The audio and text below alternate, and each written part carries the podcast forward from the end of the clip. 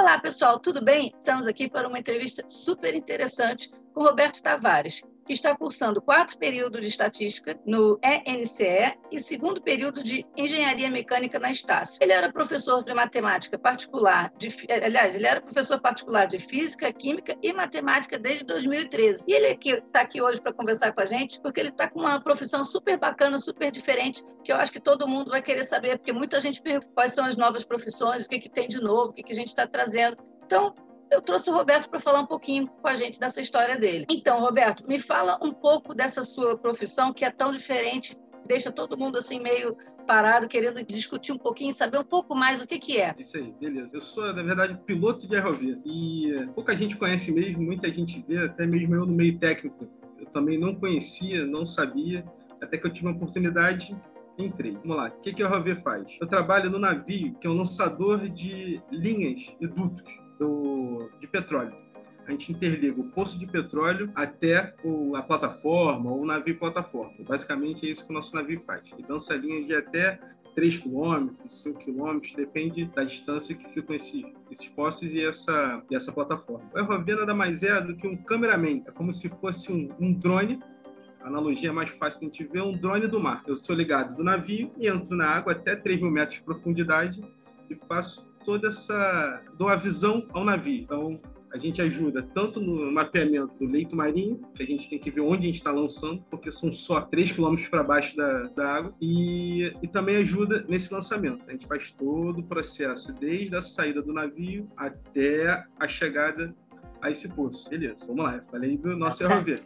Não, então assim, eu soube que você sempre sonhou em trabalhar embarcado. Então, como é que você fez isso acontecer? Porque não é uma coisa muito fácil, né, gente? Ah, eu quero alguém, eu quero trabalhar embarcado e vou procurar um emprego. Como que você fez isso acontecer? Sempre tive essa vontade né, de trabalhar na técnica industrial, na engenharia, e embarcado seria uma uma das possibilidades, uma bem grande possibilidade de conseguir atuar nesse ramo que eu desejei. Então, mais novo, eu queria fazer engenharia de petróleo, só que eu vi que engenharia de petróleo falava muita química, e química seria uma coisa que eu não queria ver tanto, mas quando eu comecei a entender na engenharia mecânica, o curso técnico que eu fiz, que eu poderia ter essa possibilidade, eu segui. Eu tive uma sorte. Eu tava, tinha terminado meu curso técnico, até que eu recebi uma, uma, uma chamada para fazer uma prova para essa empresa onde eu tô, e eu fiz essa prova e passei e conheci o tal ROV, que é o veículo operado remotamente. Por isso que ele é ROV. E consegui. Tô lá já tô quase um ano e batalhando cada dia. E assim, e quais são as vantagens e desvantagens de você trabalhar embarcado? Porque é uma situação bem atípica, é, né? A vantagem, uma vantagem que a gente sempre brinca muito é a folga, que eu tenho o tempo que eu fico embarcado,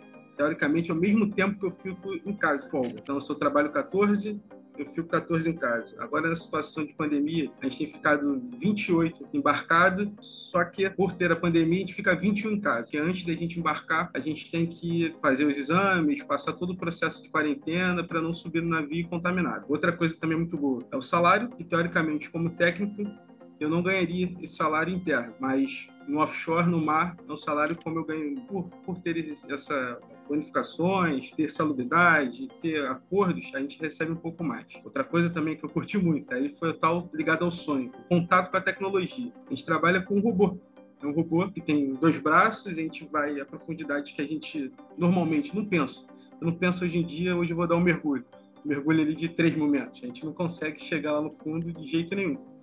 E também, que eu sempre digo, que é o contato com a natureza. Momento algum, a gente vê, digamos, um animal que a gente fica vendo na televisão, ou às vezes a gente vê no aquário, a gente consegue ver lá esse animal. A gente consegue ver um, um pôr do sol maravilhoso, a gente consegue ver um nascer da lua, uma coisa que normalmente a gente não encontra. Mas isso, uma das vantagens que a gente tem. As desvantagens, essas são também bem grandes. A distância. A distância é a pior coisa que tem. Ter ficar 14 dias longe da minha esposa, ficar longe da minha mãe, longe de sobrinho, longe de irmão, longe de tudo. Eu não consigo passar, digamos, nesse um ano que eu estou trabalhando, eu só consegui passar dois aniversários né, com o pessoal de casa. Eu tive a sorte dessa vez de conseguir passar Natal e Ano Novo. Tem companheiros meus que estão há 10 anos embarcados e 10 anos sem passar Natal e Ano Novo em casa. Então, é uma coisa que a gente sofre um pouco mais, mas hoje em dia, com internet, com tudo, a gente consegue ter essas facilidades. E o maior, a maior desvantagem é o perigo. Perigos e riscos. A gente todo momento tem a possibilidade de sofrer alguma coisa. A gente pode sofrer com vazamento de gás, a gente pode sofrer com uma queda de um objeto, a gente pode sofrer com. Até a gente não escuta falar tanto, mas navio afundado, tem vários problemas. Mas tudo é mitigado para diminuir esse risco. Então a gente tem que usar EPI sempre, a gente é treinado o tempo todo, caso aconteça alguma coisa, a gente não sofra, né? a gente está a 300 quilômetros da Terra. Então a gente tem que saber como agir, não sofrer. Então essas são as maiores vantagens que a gente sofre. E eu vi aqui que você ainda está terminando a faculdade. Como é que você faz para conciliar esse estudo agora que você está embarcado, né? Conseguir estudar e trabalhar ao mesmo tempo, estando tanto tempo fora? Como falei, a sorte é que a gente não tem a melhor internet do mundo lá, mas a gente consegue ter acesso à internet, a gente consegue levar nosso computador, a gente consegue levar nosso HD, pendrive com as informações possíveis. A pandemia, por um lado, ajudou. Eu tive, eu faço a ENSE, que é a estatística, eu faço ela presencial. Só que quando eu entrei na empresa, começou a pandemia. Então tive essa sorte e agora todas as minhas aulas são online. Então eu consigo lá, mesmo não sendo a melhor coisa do mundo, eu consigo ter acesso às minhas aulas. E a engenharia que eu entrei, ela é à distância. Então já tem essa voltado já para esse, esse modo de atuar, né?